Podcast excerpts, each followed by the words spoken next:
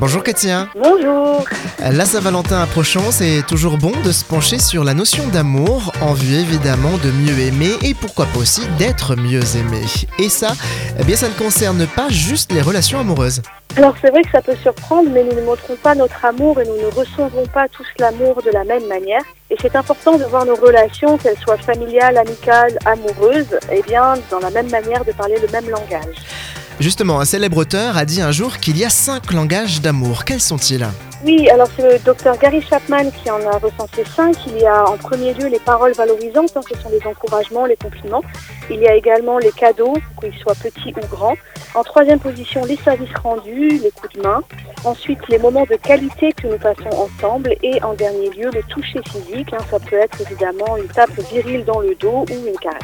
Comment je fais pour savoir euh, quel est le langage des autres? Mon épouse, par exemple. Alors, c'est important d'observer ses réactions lorsque vous allez lui donner un coup de main, euh, lorsque c'est son tour de cuisiner ou lorsque vous allez lui accorder toute votre attention quand elle vous raconte sa journée.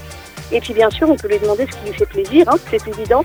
Et n'hésitez pas aussi à communiquer sur votre langage à vous. Et du coup, comment je fais pour savoir lequel est le mien?